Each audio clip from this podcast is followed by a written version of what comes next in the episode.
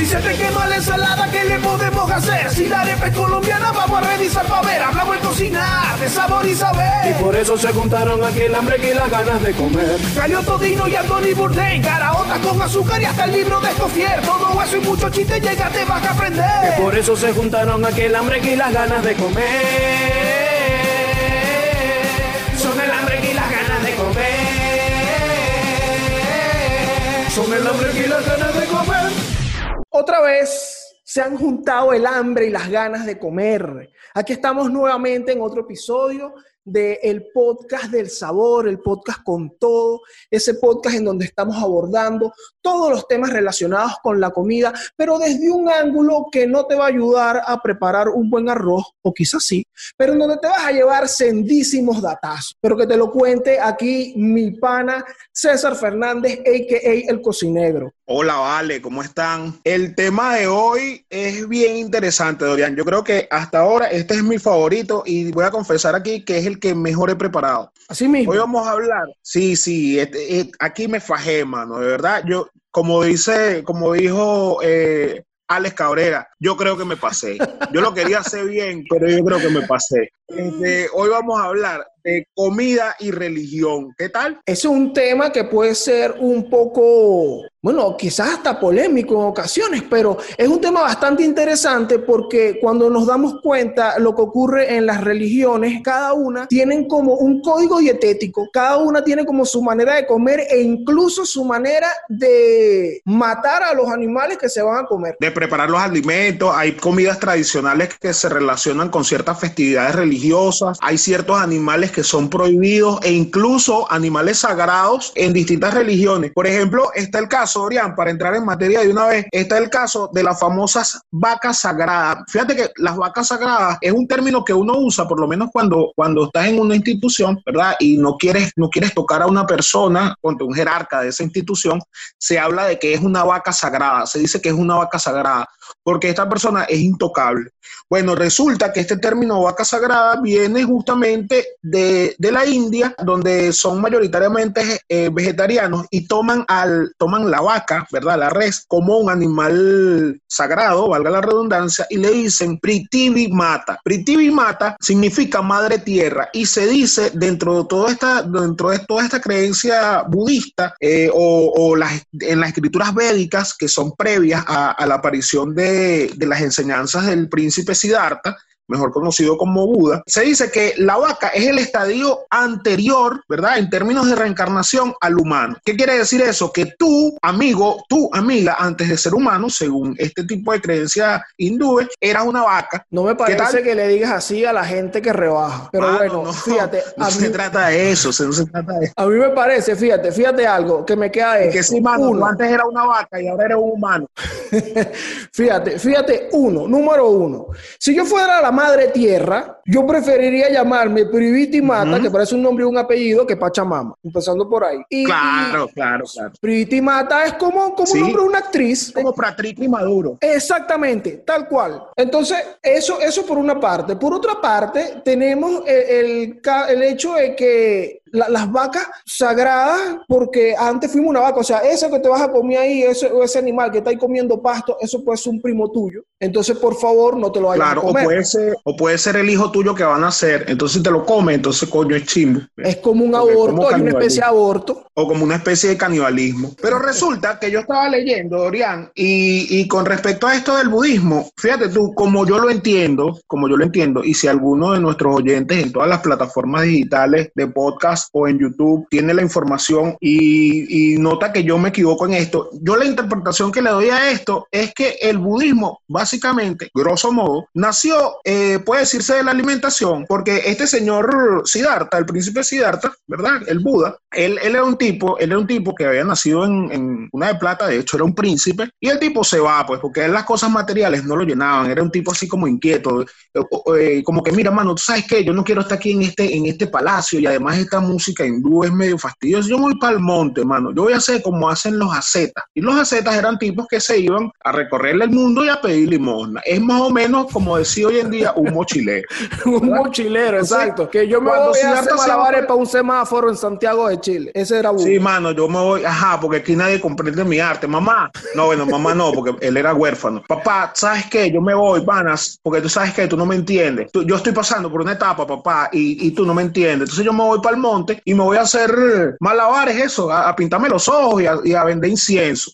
Entonces él se va para allá a martillar, ¿verdad? A pedirle plata a la gente. Y en una de esas, él descubre que los acetas, o entiende que los acetas, estos hombres sagrados, buscan la iluminación a través del ayuno. Y empieza ese hombre a pasar hambre, mi hermano. Entonces, el tipo está pasando hambre, no sé después de cuánto tiempo, no, no recuerdo, no retuve el dato. Después de pasar tanta hambre, dice que él está en un estado ya casi muriéndose de hambre. Entonces llega una chica, su jata, la, chica esta su jata, dice que su jata lo vio y creía que era un espíritu. Es una cosa que me llama mucho la atención porque su jata le llega con un plato de arroz con leche y miel. Y le da arroz con leche y miel porque él pensaba que era un espíritu. Entonces, en ese momento, obviamente, obviamente, nuestro, nuestro chico hindú, el, el príncipe Siddhartha, come y revive porque lo que se estaba muriendo era literalmente de hambre. Él descubre dos cosas. Primero, que el que no come se muere de hambre, ¿verdad? Eso fue su, su primer descubrimiento. Y el segundo, en segundo lugar, descubre que ni el ayuno, que era lo que él había, lo que él había abrazado para alcanzar la espiritualidad o la iluminación, ni el exceso que era de donde él venía, es decir, del palacio de su padre,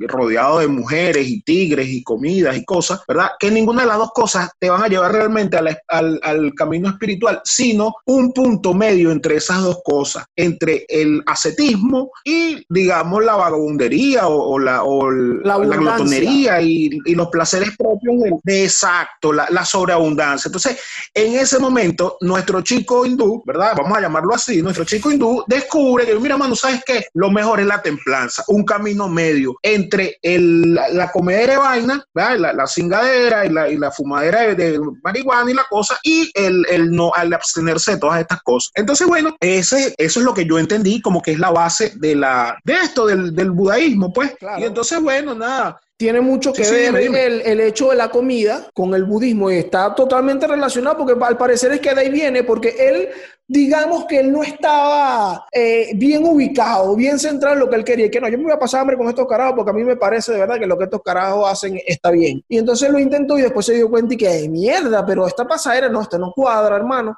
y además que él vuelve a la vida como si tuviese estado en La Guaira comiéndose un cóctel de marisco. Él vuelve a la vida con un plato de comida que le da una muchacha, que le da su jata. Entonces, esta, la religión budista está estrechamente relacionada con, con el tema de la comida. Que además me parece muy loco lo que él descubre porque, ajá, Buda, ya va, tú querías un peo espiritual, pero a ti te sirvió este plato de arroz con leche y miel porque tú tenías una baja tensión, pues. Te dieron como un dulce, una baja y tú volviste y entonces, bueno, claro, él también decidió ahí, pensó en, no, pero yo creo que entonces el camino es, gracias cuando vamos directamente al, asunto, a su jata y a un plato de arroz con leche y miel. Entonces, ¿cómo trata entonces el budista o Buda o la religión budista luego a la comida? Bueno, el, el, eh, ellos, o sea, uno de los principios básicos del budismo es el principio de la no violencia. Entonces, por este principio de la no violencia, ellos deciden o, o se toman como que, bueno, mano, sabes que nosotros no podemos ser violentos, eh, ni siquiera entre nosotros, o sea, no podemos ser violentos entre nosotros los, humanos, pero también tenemos que respetar a nuestros hermanos animales. Y entonces nosotros no vamos a matar animales, por lo tanto nosotros vamos a ser vegetarianos. Incluso hay una, una rama extremista, no vamos a decir extremista, pero sí una rama bien, bien ortodoxa o no sé qué nombre ponerle, de los hindúes que ni siquiera comen eh, tubérculos, porque los tubérculos se consideran que, bueno, si tú arrancas una raíz, vas a matar la planta, pues. Entonces ellos no comen, por ejemplo, no comen remolacha, no comen zanahoria, ¿verdad? No podrían comer palmito. No comen yuca. Creo que el palmito es endémico, no como tu hermana, que, que, que sí come yuca. Entonces ellos judíos no comen exacto, no comen, no comen raíces, ni comen ñame, mano, ni comen apio. Eso, pero eso tiene sentido, o sea, sí es bastante ortodoxo, pero tiene un poco de sentido porque yo entiendo que ellos manejan el tema de que, por ejemplo, con los animales es porque son seres que están dotados de sensibilidad, son una vida y tienen sensibilidad, es un animal que siente. Entonces, eh, me imagino que transpolarán el mismo hecho a las plantas y que ya va, yo sí como mango, pero yo bajo un mango de la mata y sigue esa mata a vivir, pero con una yuca Claro, ¿sabes que nunca falta un y, y, entonces me imagino que apareció uno y dijo, mira, mano, ¿sabes qué? No vamos a comer papa porque tú estás matando a la papa. Qué bueno, mano, pero entonces no, no, no, yo no voy a comer, no voy a comer papa. Y eso debe ser como los veganos de los budistas, pues, como la gente que la gente no, claro, claro, los extremos, mano. Yo, mira, yo, yo, los woke, ¿sabes? Son como los woke del budismo. Mira, mano, yo no voy a comer papa. Yo no voy a estar comiendo lechuga porque al comerte la lechuga matas la planta, mano. Entonces, bueno, eso nunca falta un cogido. En todas las religiones, en todas las religiones hay un cogido. Eso es como que el paseo le acompaña el pajú, nunca falta uno, se le unió es. Pero fíjate algo, e, el, el trata a, a, los animales de esta manera que, mira, no, yo no me los como porque esto es un asunto, ¿sabes? esto, estos seres están vivos y tienen sensibilidad. Pero hay otras religiones, por ejemplo, que tienen como que otros criterios para tratar a los alimentos, porque este me parece a mí muy espiritual y muy como, como eso, de la preservación de la vida y tal. Claro, pero hay otros que, hay otros que tienen, que tienen una base, bueno, primero no quiero meterme aquí con ninguna religión o con ningún religioso, yo respeto mucho y en este espacio respetamos mucho que la gente crea en su, en su amigo imaginario favorito. La cosa es que por lo menos, lo, te voy a poner un, un ejemplo, los judíos tienen un código que se llama Kashrut, que son las, las guías para ellos, para ellos vivir, pues para ellos mm, moverse dentro del mundo y preservar su, su, tradición, que es lo que los hace a ellos el pueblo elegido de Dios. Pues en realidad él, lo que lo que tienen los judíos, la cosa judía, es que ellos han preservado como ninguna otra religión y como ningún otro pueblo todas sus tradiciones. Entonces, dentro del Kashrut, ¿verdad? Que se encuentra en, el Pentateuco, en, los primeros cinco libros, de la Biblia cristiana, eh, Génesis, Éxodo, Levítico, Deuteronomio y Números, son los primeros cinco libros de la Biblia cristiana. Quienes tengan una Biblia por aquí a la mano, sáquenla para que se puedan guiar de lo que estamos diciendo aquí también. Claro, porque recuerden que aquí hablamos con base. Aquí todo lo que decimos tiene una base. Aquí no es que estamos, mira, este se está aquí, se tomó una, una, unas dos cervezas y se puso a hablar pistola. No, no, no. Entonces, bueno, los judíos tienen por lo menos, eh, todo el mundo sabe, o casi todo el mundo sabe, que los judíos no comen cerdo. Pero aparte del cerdo, existen otros animales que también, según el Pentateuco y según, según la Torá, según el, el Kashrut, son animales impíos o animales inmundos. Tú sabes que, así como lo habías como lo acaba de comentar, eh, esto pertenece a las reglas que se establecen en uno de los libros del Pentateuco, que es el Levítico. En el Levítico se, se echa el cuento de, bueno, esta conversación que tuvo Jehová con Moisés y con Aarón, y donde Jehová le estaba diciendo, mira, ustedes pueden hacer esta vaina y esta vaina no la pueden hacer.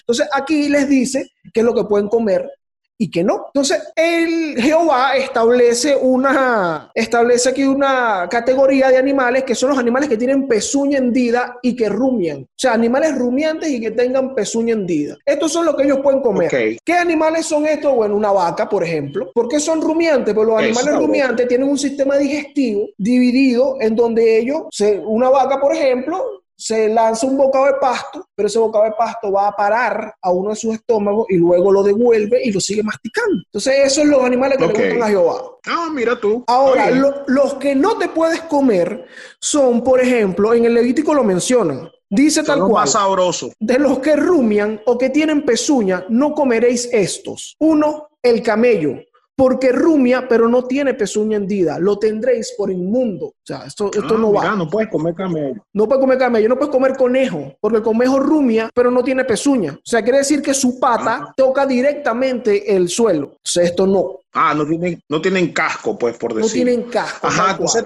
tampoco puedes comer, chamo. ¿Sabes que no pueden comer los judíos? Camarones. Ni camarón, ni pulpo, ni calamar. Chamo, ¿sabes qué no pueden comer? No pueden comer cazón, mano. Los judíos no pueden comer cazón. ¿Sabes por qué? Porque el cazón es un tiburón. Según estas leyes, el tiburón es un animal inmundo porque no tiene aletas, pero no tiene escamas. Y esa es otra de la clasificación que le da Jehová a los, a los animales inmundos. Por ejemplo, un, animal de, mar, un animal marino o animal de fluvial, pues de río, también tiene que tener escamas y aletas. Entonces, por lo menos, la raya, tú no puedes comer raya, tú no puedes comer pescado, eh, pastel de chucho, mano. El pueblo judío no puede comer pastel de chucho, no puede. tal cual. Porque Jehová dice que no, porque esta es la clasificación exacta de los animales que te pueden comer. No puedes comer, por ejemplo, mariscos ni moluscos. Así que si tú no sabes si eres marisco o tranquilo que los judíos no pueden comer. No pueden comértelo, claro. Otra cosa que no puedes comer, chamo, ¿sabes qué? Son, este... Las aves. ¿Cómo se llama? Conejo, man. Ah, bueno, conejo ni liebre y aves. No puedes comer avestruz, mano. No puedes comer huevo de avestruz. Fíjate que Jehová, en, en las cosas que le dice a Moisés, también hace aquí unas... O sea, él puntualiza algunos animales, por ejemplo, en el tema de las aves, y dice que no te puedes comer eh, a la cigüeña y tampoco puedes comer murciélago. Coño, esto de que las cigüeñas son las que traen a los niños y por eso quizás no te la puedes comer, también se enlaza un poco a algo que leímos por ahí, Manao, sobre este antropólogo llamado Marvin Harris. Ah, sí, sobre el funcionalismo cultural. Bueno, Marvin Harris desmitifica un poco esto de que, no lo desmitifica, le da un carácter eh, terrenal, por decirlo así. ¿Verdad? Exacto, exacto. ¿Sabe por qué? Porque él dice que, por ejemplo, los pueblos desarrollaron estos tabúes alimenticios porque ciertos animales eran mejor, o sea, valían más vivos que muertos. Entonces, por ejemplo, lo que son los judíos y los musulmanes, por ejemplo, no comen cerdo. Y entonces Marvin Harry estudió y se dio cuenta de que por lo menos en el, en el Medio Oriente, donde se propagaron estas religiones, por ejemplo, era un fastidio criar cochinos, mano, porque los cochinos necesitaban mucha agua para, para su subsistencia y era el agua era más útil para los humanos que para los, que para los cochinos cochino. Y que por lo menos esto de las vacas sagradas en la India, resulta que las vacas, las vacas son más útiles vivas que muertas, porque una vaca viva te da leche, te da tracción, porque con las vacas se, puede arar la tierra, también te da bosta, ¿verdad? Que te rapea y te, dice que, que cédula en mano. Que prende las hornillas. que prende las hornillas, claro, Bosta se puede prender las hornillas y, y, te puede y te puede rapear, man. Entonces, bueno, no, no, mentira. La bosta, por lo menos en la India, la usan como fertilizante, la usan como, como, como mm. abono también y como insecticida, porque tú prendes la bosta y eso espanta a los mosquitos, las moscas y eso. Entonces, bueno, este tipo dice también que por lo menos en, en Mongolia no se comen el caballo porque el caballo es más útil vivo, porque, bueno, porque el caballo sirve de, tracción, pues, de, vehículo, de, vehículo y como, este, tracción sangre para las carretas. tal cual. Y pero fíjate, a mí me gusta esta teoría de Marvin Harris porque eh, básicamente eso, él aterriza toda esta, em, todo este código alimenticio que hay, porque recuerda que estamos hablando de, unas leyes o de unas normas que se establecen hace un, millones de años, miles de años atrás. Entonces, los procesos de conservación y de matar al animal no son ni de cerca iguales. Entonces ahí está el tema. Por ejemplo, el cochino, mira, no, ustedes no pueden comer cochino. ¿Por qué? Porque criar un cochino aquí es un peo, tú te vas a gastar esa agua. Entonces, para que la gente no se estuviese malgastando el agua, mira, a Dios le da rechero que usted coma cochino. Aparte que un cochino no da leche y un cochino no sirve para como animal de tracción ni animal de carga. Entonces, no, mano, no, es un animal inmundo. Pues. Entonces, dentro de todo el judaísmo, chamo, este, no solamente es que lo, qué animales te vas a comer, sino cómo los vas a sacrificar para, para comértelo. Y eso es súper interesante, porque, por ejemplo, los judíos tienen una, tienen una figura que se llama el shohet, ¿verdad? El shohet es el tipo que le da muerte a los animales, o la persona que le da muerte a los animales. Y de, esa, y de, una forma... Es el señor del matadero. Claro, es el matarife. Es como decir, el Álvaro Uribe Vélez de, la, de las vacas judías, es el, el, el, ¿cómo se llama? El shohet, que coincidencialmente, chicos, es rabino. ¿Ah? ah, es un rabino. o sea, tú puedes ser rabino y además te especializas en cómo matar los animales para comértelo de una manera que a Jehová le agrade. Y lo mejor es que cobras dos sueldos. Ah, ¿qué tal? Pero que eso sí tienen los eh, judíos que en su cuestión financiera, económica, ellos son, ellos son buenos ahí en su cosa. Entonces, claro, por supuesto que el rey no va a cobrar sus dos sueldos. Claro, entonces, bueno, cuando un animal es sacrificado según las normas del judaísmo, No las conozco del todo porque obviamente no soy judío, pero por ejemplo, eh, sé que los, el cuchillo con el que se sacrifica el animal, va a decir, te va a matar una vaca, ese cuchillo no debe tener mella, la hoja de ese cuchillo no debe tener mella. Y entonces, bueno, eh, para que el animal no sufra y se debe hacer una incisión en su yugular, ¿verdad? Y solamente hasta la arteria y que el animal se desangre por completo y que no se ahogue en su propia sangre, porque en el momento de que el animal se ahoga en su propia sangre, comienza a ser un animal impío o impuro ante los ojos de Jehová. Estos animales eh, o estos alimentos que son hechos, cosechados y cultivados o sacrificados según la tradición judía y cumpliendo las normas judías, reciben el nombre que, como ustedes son un público muy inteligente, ¿verdad? Y son gente de mundo, sabrán que estos animales o estas comidas son comidas kosher, ¿verdad? Y lo opuesto a comidas kosher son las comidas trefa, que son comidas que no son buenas, pues, ante los ojos de Dios. Y me extiendo un poco más, resulta que no solamente hay formas de sacrificar el animal, o sea, no solamente hay una clasificación de los animales buenos, los animales malos, de cómo matarlos, sino que incluso habla de cómo almacenar estos animales por ejemplo, los lácteos no pueden estar con las carnes. Man. Ok. Por lo menos tú, no te puedes comer un, sándwich de pastrami con queso, no te lo puedes comer. O sea, eso es algo que no existe entre los judíos. Porque dice, hay un versículo de la Biblia por ahí que dice que no cocinarás al cabrito en la leche de su, de su madre. Entonces no puedes comer carne con queso. Claro, no, no puedes juntar eso. Pero fíjate algo, ahora que nosotros vemos a mí me llama mucho la atención porque hablamos ahorita de este pana Marvin Harris con su teoría. Entonces vemos aquí un poco las cosas que pueden comer o no el pueblo judío y cuando vamos a estas leyes que están en el Levítico, que esa es una conversación que tuvo Moisés en el éxodo del pueblo judío, que ellos están por ahí por un desierto y que, ay Dios mío, ¿y cómo yo hago para que toda esta gente no se esté comiendo un cochino, no se ponga a criar un cochino con un una vaina, o para que no coma los mejillones que están en ese río? Entonces Moisés, que yo voy a tener que hablar con Jehová, Jehová le da estas normas y él llega donde el pueblo y que, mira, esto es lo que pueden hacer y lo que no. Entonces, cuando nosotros revisamos estas cosas, que sí, mira, solo puedes comer eh, en los del agua, que tengan escama y aleta. O sea, no puedes comer mariscos ni moluscos, no puedes comer eh, animales con una pezuña y tal. Todo esto parece un tema más de higiene, más sanitario, más de que, mira, los mariscos se pueden descomponer de esta manera, el cerdo transmite enfermedades. En aquellos tiempos el cerdo era un peo, todavía sigue siendo un peo. Todavía hay gente que no come, todavía hay gente que le tiene miedo a la triquinosis, por ejemplo. Exacto. Entonces parece, parecen leyes más, más sanitarias que espirituales.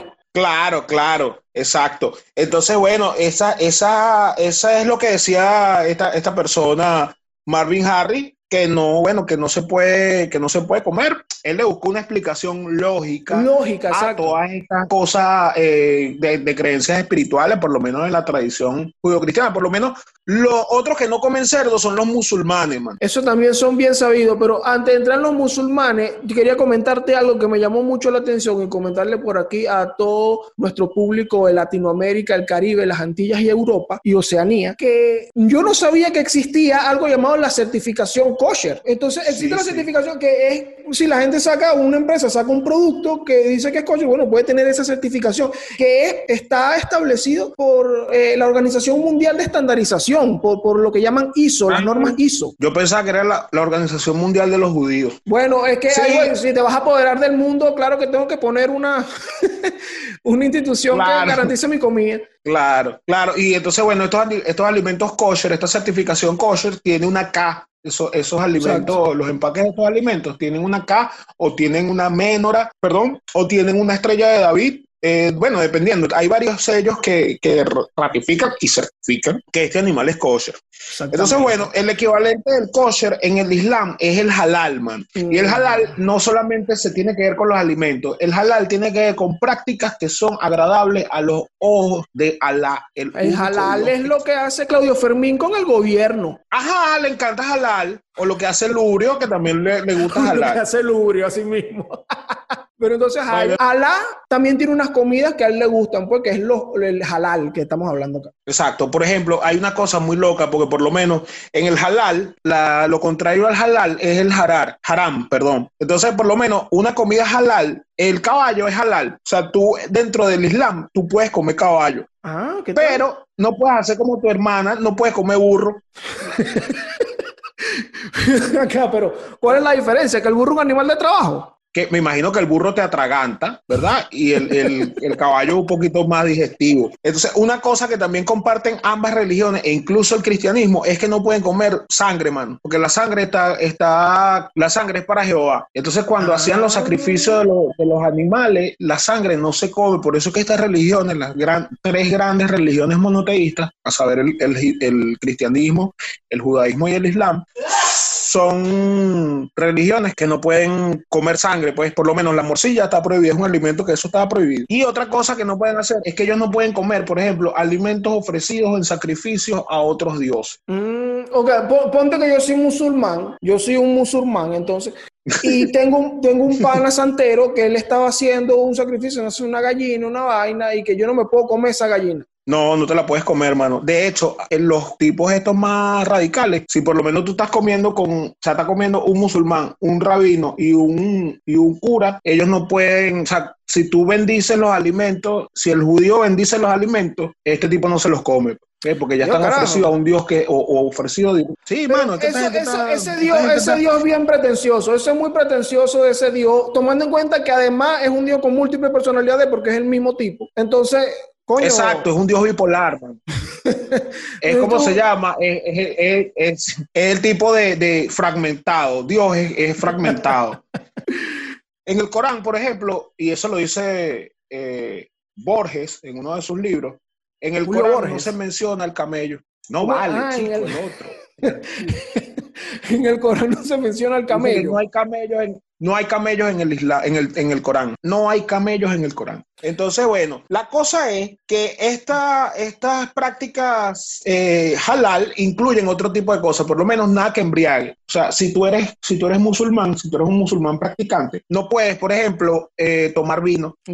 Ni fumar marihuana, ni oler perico. Entonces, ¿qué hacían ellos? Ellos tomaban café, mano ellos tomaban café, ellos eh, descubrieron que como el hombre es un, animal vicioso, descubrieron que ellos podían tomar café sin embriagarse. Entonces se caían a café y hacían mm. estos, estos, sí, los sufíes hacían estos, estos grandes tomaderos, estas cafeterías en las que ellos se iban en la tarde a, caerse a café, hermano. Nosotros podemos ser musulmanes, hermano. Porque esto por lo menos lo cumplimos. Claro, hermano. Pues, tomamos cafecito. Yo me tomo un café a veces. No consuman drogas. Y yo no fumo droga. Yo soy, un, yo soy tremendo musulmán, man. en esa parte, otra cosa, lata contento conmigo. claro, y el dulce favorito de, de los musulmanes es, es la bomba. La bomba de panadería. Ese, es el dulce favorito de los, de los musulmanes. También encontré otra cosa, mano, que, por ejemplo, ah, bueno, esas prácticas están, están también relacionadas al cristianismo. Lo que pasa es que el cristianismo es un poco más laxo en cuanto al cumplimiento de estas normas. Y yo me he dado cuenta de eso, porque por lo menos, si es la misma Biblia, ellos se agarran de una cosa, ellos se agarran de Jesucristo y dijeron, no, mira, ya eso no se tiene que hacer porque ya Jesucristo murió por nosotros, Él abolió todos esos pecados y ya todo, nada de eso es pecado, man. Ya yo me puedo casar con mi hermana, ya yo puedo matar a una mujer putañera a piedra, yo puedo, yo puedo fumar droga, yo puedo hacer lo que me dé la gana porque ya Jesucristo, al fin de cuentas, ya Él murió por mí, murió por ti, y bueno, entonces de ahí se agarran. Es, bien interesante, y por eso es que este tema es tan fino, por el hecho de que ya aquí, y vamos a, comentar un poco sobre el tema de cómo se maneja el cristianismo, pero la raíz de todo es lo mismo, entonces de pronto uno hace una vaina que otro no y tal, pero bueno, aquí eh, el cristianismo se agarró de, Jesucristo y adoptaron de Cristo fue tomar vino, porque a Cristo le gustaba su vino. Ah, eso sí, eso le, eso le encanta. Como, como, ah, pero yo no dice que el vino era sin fermentar. ah, ¿qué tal? Como, como católico o como cristiano, porque aquí hay un tema también que sale las religiones cristianas y bueno, cada quien entonces también adapta como que su código dietético. Yo, por ejemplo, Estuve, revisando un poco sobre el catolicismo, de cómo ellos manejan este tema de la comida y todo está como orientado o enfocado específicamente en la abstinencia de la carne, no come carne, en determinados días. Ok.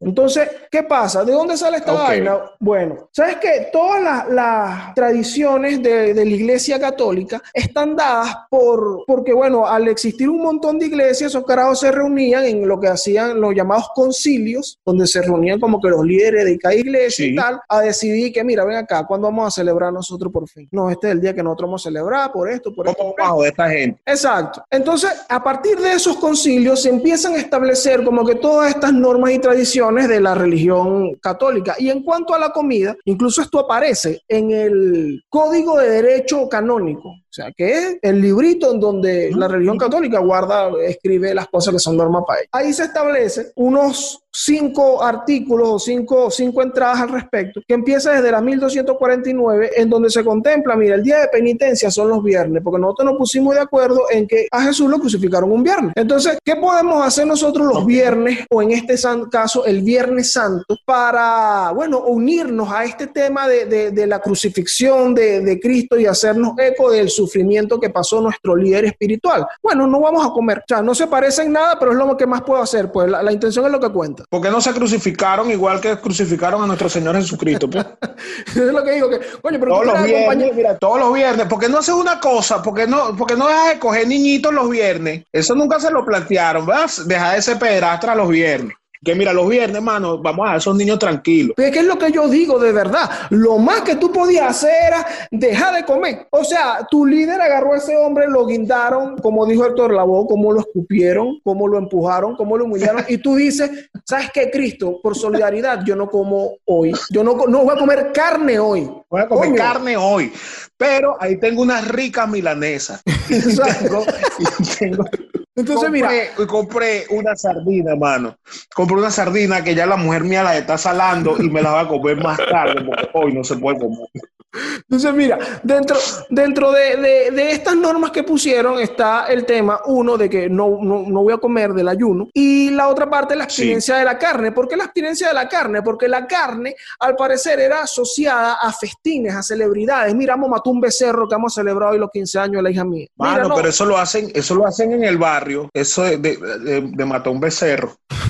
Y por lo general son los, son los viernes que se reúnen También. en sus concilios y dicen, mira, ¿sabes qué, mano? Vamos a matar un becerro y van y matan, matan al primer becerro que se les atraviesa. Los propios concilios, vale. Mira, y esto, concilio, mano. Ellos agarran en, en el tema de la abstinencia de la carne, como esto está asociado a celebraciones, a, a, a, fe, a fiesta, a cosas, y que mira, no, ya va, pero no vamos a comer una vaina que esté asociado con celebración. Ah, bueno, y además de eso, la interpretación que se hace de lo que dice en la Biblia con respecto a, a la carne es, es, a los animales terrenales. Entonces, por eso es que echamos mano de los que están en el agua. Ah, por eso es que sí podemos comer sardina. Exactamente. Por eso es que te puede que, va en Semana Santa se come su pastel de chucho. ¿Sabes de qué me acabo de acordar, Dorian? ¿De qué? Ahora que hablo de preparaciones y de cristianismo. Tú sabes, yo siempre he dicho, y esta es una frase que aquí no tengo ninguna modestia, yo me la brogo completamente para mí, que cocinar, cocinar, la cocina salada es una carrera de rally, pero la pastelería es, es una carrera de Fórmula 1. Okay. Tú en un rally, a ti se te picha un caucho, tú agarras, infla tu neumático otra vez, volteas ese carro, tú te das vuelta, quedaste sin parabrisas, sin parachoques, sin pan y te sigue y terminas la carrera, incluso puedes hasta ganarla con el carro, con el carro dañado. Pero en Fórmula 1 así, a ti se te rompe un, un retrovisor y no puedes continuar la carrera porque el carro se desbalancea, no sé qué, es como el meme del perrito, del perrito antes y el perrito ahora. O te pasas un segundo más en el pit y ahí perdiste la posición. decisión Sí, sí, exacto, exacto. Igual, tú, tú te pasas de dos gramos en, en, una, en una receta de pastelería y se te jodió la vaina, no te sube la torta o se te apelmaza cualquier cosa. Bueno, ¿cómo hacían, Dorian? ¿Cómo hacían antes en los conventos para cocinar? ¿O cómo hacía la gente antes para cocinar cuando no había aparatos de medición? O sea, cuando no habían relojes. Yo, ¿Cómo yo, harías yo, tú? Ajá, si yo te digo, mira, mano, yo te digo, mira, mano, estos son 25 minutos a 250 grados en el horno. Okay. ¿Cómo haces tú para medir los 25 minutos? ¿Cómo hago yo si vivo, por ejemplo, en el año 1323? Para ver eso. Ajá, eh, en Flandes. Eh, Mano, yo me imagino que tenían su reloj de arena. No, mano, no tenían reloj de arena. ¿Tú sabes cómo hacían ellos? ¿Qué hacían? En esa época, sencillo, usted metía su pastel al horno y se ponía a rezar. A rezar, mano. Y entonces, por lo menos en la receta está escrito, bueno, esto va eh, al horno a 25 Padres Nuestros, tres credos y dos Aves María. Oh, vale. Entonces, eso era, así medían el tiempo cuando los tipos no existían, cuando no existían la los aparatos de medición de tiempo, y los pesos se medían, se expresaban en nueces, un tamaño similar a una nuez, porque las nueces son más o menos del mismo tamaño en todo el mundo, y en dedos. Ah, bueno, pero ¿qué tal? Déjame decirte ¿Qué te parece? que tú te acabas de ganar el momento chaqueta del día de hoy. Muchas gracias. Te muchas el momento chaqueta. Entonces ya tú sabes, cuando, cuando tú estés por ahí, eh, estás en esa reunión, estás en ese cumpleaños, estás en ese cumpleaños pendiente de, de, una, de un panas o de una bella dama, entonces te le acercas y le dices, ¿tú sabes cómo hacían las tortas en los conventos en la Edad Media? Y bueno, le sueltas ahí la respuesta con Padre Nuestro y Abre María. No te vamos a asegurar de que esto te va a traer el éxito, te vas a poder entablar una bonita conversación, pero esa persona se va a llevar un datazo comprobadísimo, por cierto. Exacto, tú no te podemos garantizar que esa conversación, ajá, tú agarras a la tía, tú ves a la tía que hizo la torta, que está solterona y tal, tú le dices, oye tía, tú sabes cómo hacía antes para, para que la torta no te quedara así apelmazada. Eso te faltaron tres Padres Nuestros y cuatro Aves María. Y entonces, bueno, nada, ya tienes el momento chaqueta del día de hoy. No, bueno, eh, el tema de la abstinencia de la carne viene de aquí, es un tema como de solidaridad espiritual con Jesús y con su crucifixión. Y bueno, esto es lo que ha dado pie a toda la comida de Semana Santa que conocemos, que siempre o generalmente está basada en pescados, en mariscos. Yo estuve revisando también sobre estas comidas de las festividades católicas. Entonces, claro, por ahí, bueno, aquí en Venezuela conocemos, o incluso la semana pasada hablamos del chigüire, del papel de morrocoy, en otros países tienen sus platos, pero en Alemania hubo uno que me llamó la atención, que es como la oveja de Pascua. Tiene un nombre ya en alemán que de verdad no no, recuerdo en este momento, pero se trata de un pan en forma de oveja. ¿Qué? O sea, es como las alas de pollo, pero de coliflor. De coliflor, claro. Entonces, como no podemos, mira cómo es el hombre, los, vegetarianos siempre, el, el vegetariano, mira, el hombre es, carnívoro por naturaleza, man. el hombre es carnívoro por naturaleza y eso te lo demuestra. Tú, tú, bueno, no, mano, ¿sabes qué? Yo voy a, yo voy a hacerme este pan, pero yo no lo voy a hacer como pan, yo le voy a poner oveja de Pascua y entonces va a ser un pan, no es oveja pero, pero es un pan. Claro, yo me comí esa finta.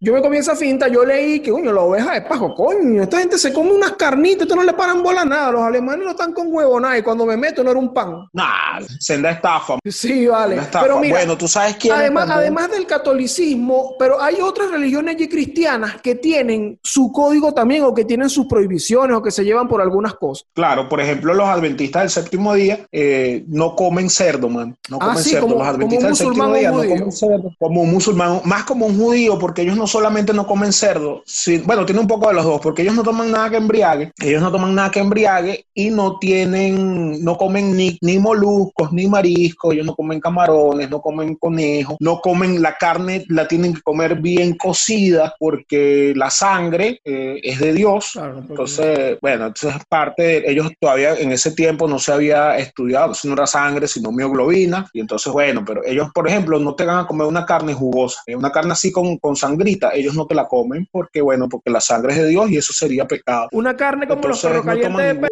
Claro, mano, jugosita. Una carne como los perros jugositos. Y bueno, obviamente no comen cochino, mano no comen cerdo, como sabes también quiénes no comen cerdo, y esto te va a parecer rarísimo. ¿Quién? Algunos, algunos, algunos santeros en Nigeria, man. Ya va, ya va. ¿Sabes que la estás diciendo a mí que la santería tiene también un código alimenticio? Y sí, ah, te comento. La santería no es que tenga un código alimenticio propiamente dicho, sino que en estos países eh, como Nigeria, donde la penetración del Islam fue, fue bastante grande durante, durante mucho tiempo, ellos adoptaron, entre otras cosas, el saludo de este de Salam Aleikum. Muchos santeros se saludan de esa forma. Y tampoco comen cerdo, man. Tampoco comen cerdo como parte. Eso es más una influencia cultural que una influencia espiritual. Pero eso, no comen cerdo. Y este, otra cosa, el, el, no es que ellos tengan un código alimentario eh, o alimenticio, sino que ellos por lo menos, cada persona, dependiendo de su signo, ¿verdad? No Tauro, Escorpio, Piscis, Acuario, no, no, no su signo en, en, la tradición yoruba, tiene ciertos animales que le son prohibidos. ¿Por qué? Porque las vibraciones de ese animal alteran la vibración espiritual de esa persona y el camino que esa persona eligió según la religión de yoruba. Estas personas eligieron su camino en el cielo y entonces hay alimentos que le son prohibidos justamente por eso, porque esas vibraciones de esos alimentos le, le prohíben la, le no le imposibilitan, pero le, como que le estorban en su, en su vibración espiritual y, el, y, eso, le entorpece en su camino. Claro, Entonces, es como que tú no puedes, mira, tú, yo quiero ir al cielo, que mira, mi, mi signo me dice, mijo, bueno, no comas caraota porque tú eres medio peorro, entonces los peos pesan y es un peo para que llegues al cielo, no comas caraota porque tú veas que llega más rápido. Exacto, exacto. Entonces, por lo menos hay gente que no puede comer, hay, hay santeros que no pueden comer eh, lechuga, o hay santeros que no pueden comer auyama. Entonces, no es un tabú alimentario propiamente dicho, sino que es una, una, y eso fíjate tú, con todo lo mal que se habla de la santería, con todo lo mal que se habla de la santería, esto es lo que yo veo como más, más lógico, si se le puede aplicar esa, esa palabra, a un, a un plano espiritual. Porque es lo más... Tiene un poco de lo más personalizado. Pues, tiene un poco de sentido, pero bueno, eso no lo sé, no, no, no he investigado nada al respecto, pero no sé quién determina, cómo se determina la vibración de ese animal para determinar si tú puedes ir al cielo comiendo plátano o no. Claro, eso, eso es más ferefún que decide quién, quién come y quién no. Bueno, por cierto, hay dos tipos de... Ah, otra cosa que, que investigué eh, respecto a la santería eh, es que por lo menos hay dos, hay dos vertientes en la, en la santería. Está la vertiente sincrética, que es la santería cubana, y está la vertiente, la, la, la religión yoruba, que es la, la santería nigeriana. Con eso que, que, bueno, que hay mucha gente que, los, que le tiene tirria a los santeros, porque, ay, mira, matan animales y tal, no sé qué. En todas las religiones, los únicos que no matan animales son los, son los veganos, ¿no? Como nuestro amigo Walder. Saludo a Walder Fernández, que, que se entregó al veganismo. ¿Será budista? ¿Será budista, Walder? No, Walder no es budista. Walder lo que quiere es, no sé, yo, sé por dónde viene él con ese neoveganismo de, de Walder. Yo sé qué es lo que él quiere. Entonces, bueno, esta gente, la vertiente cubana, ellos sacrifican los animales y los botan, man. Exacto, que es lo que uno conoce aquí. Pues, animales, ay, sí, mira, aquí este, mira esa gallina muerta ahí, botada, pues, para un ritual. Por eso es que te aparece, te aparece una, un chivo muerto en un basurero o tirado por ahí, porque exacto, sacrificaron. Y entonces esos animales fueron sacrificados eh, según la tradición cubana. Y en cambio, la tradición, la tradición nigeriana te dice que si tú no te comes el animal, el sacrificio no llega a Dios. Ah, pero eso tiene sentido, eso tiene mucho más sentido. Ah, mira, le voy a ofrecer este animal a Dios, pero ese animal no se puede pudrir, podría ir con las moscas. Entonces tú te comes tu animal y mira, Dios, estamos ready. Me gusta, me gusta esa. Claro, y eso está, claro, claro, es mucho más lógica y es mucho más funcionalista como lo, como lo de este señor Marvin Harry.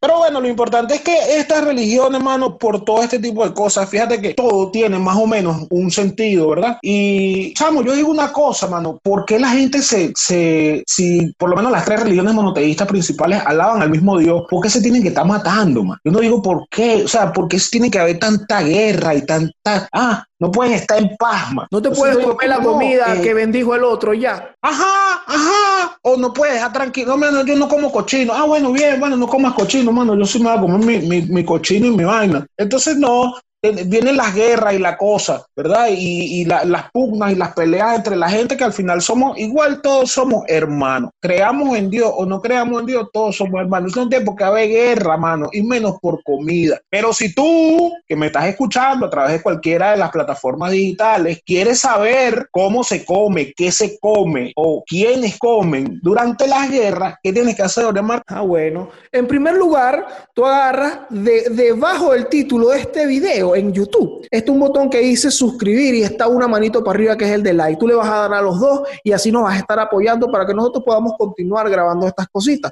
Además, la semana que viene ahí te vas a quedar tranquilito como una foto porque la semana que viene te vamos a estar echando sendísimos cuentos sobre los platos y toda la gastronomía que ha surgido a través de la guerra. Y suscríbanse muchachos que necesitamos así bastantes suscriptores y bastantes views para nosotros poder seguir vacilando aquí y mejorando todo esto y también algo. Así que cuéntales ahí tú, Manao. Bueno, yo me despido agradeciendo a mi amiga queridísima, queridísima amiga, quien le mando un saludo muy, muy especial, un abrazo y un beso grandísimo. Patricia Méndez, muchísimas gracias porque nos ayudó en la, en la producción de este, de este espacio. Y bueno, yo te digo, buen provecho y recuerda que Dios no le da pan al que no tiene dientes.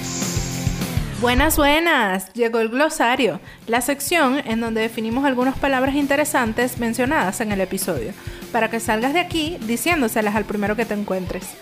Las de hoy son triquinosis, Enfermedad parasitaria provocada por la invasión de larvas en los músculos del organismo. Los seres humanos contraen triquinosis al ingerir carne cruda, poco cocinada o poco procesada de animales infectados como el cerdo. Sufíes. Se refiere a los practicantes de la filosofía sufí, una corriente musulmana que se orienta a las dimensiones internas, místicas y espirituales del Islam. Asceta. Persona que pretende conseguir la perfección moral y purificación del espíritu a través de la negación de los placeres materiales. Ahora sí, coman rico y no consuman drogas. Chao.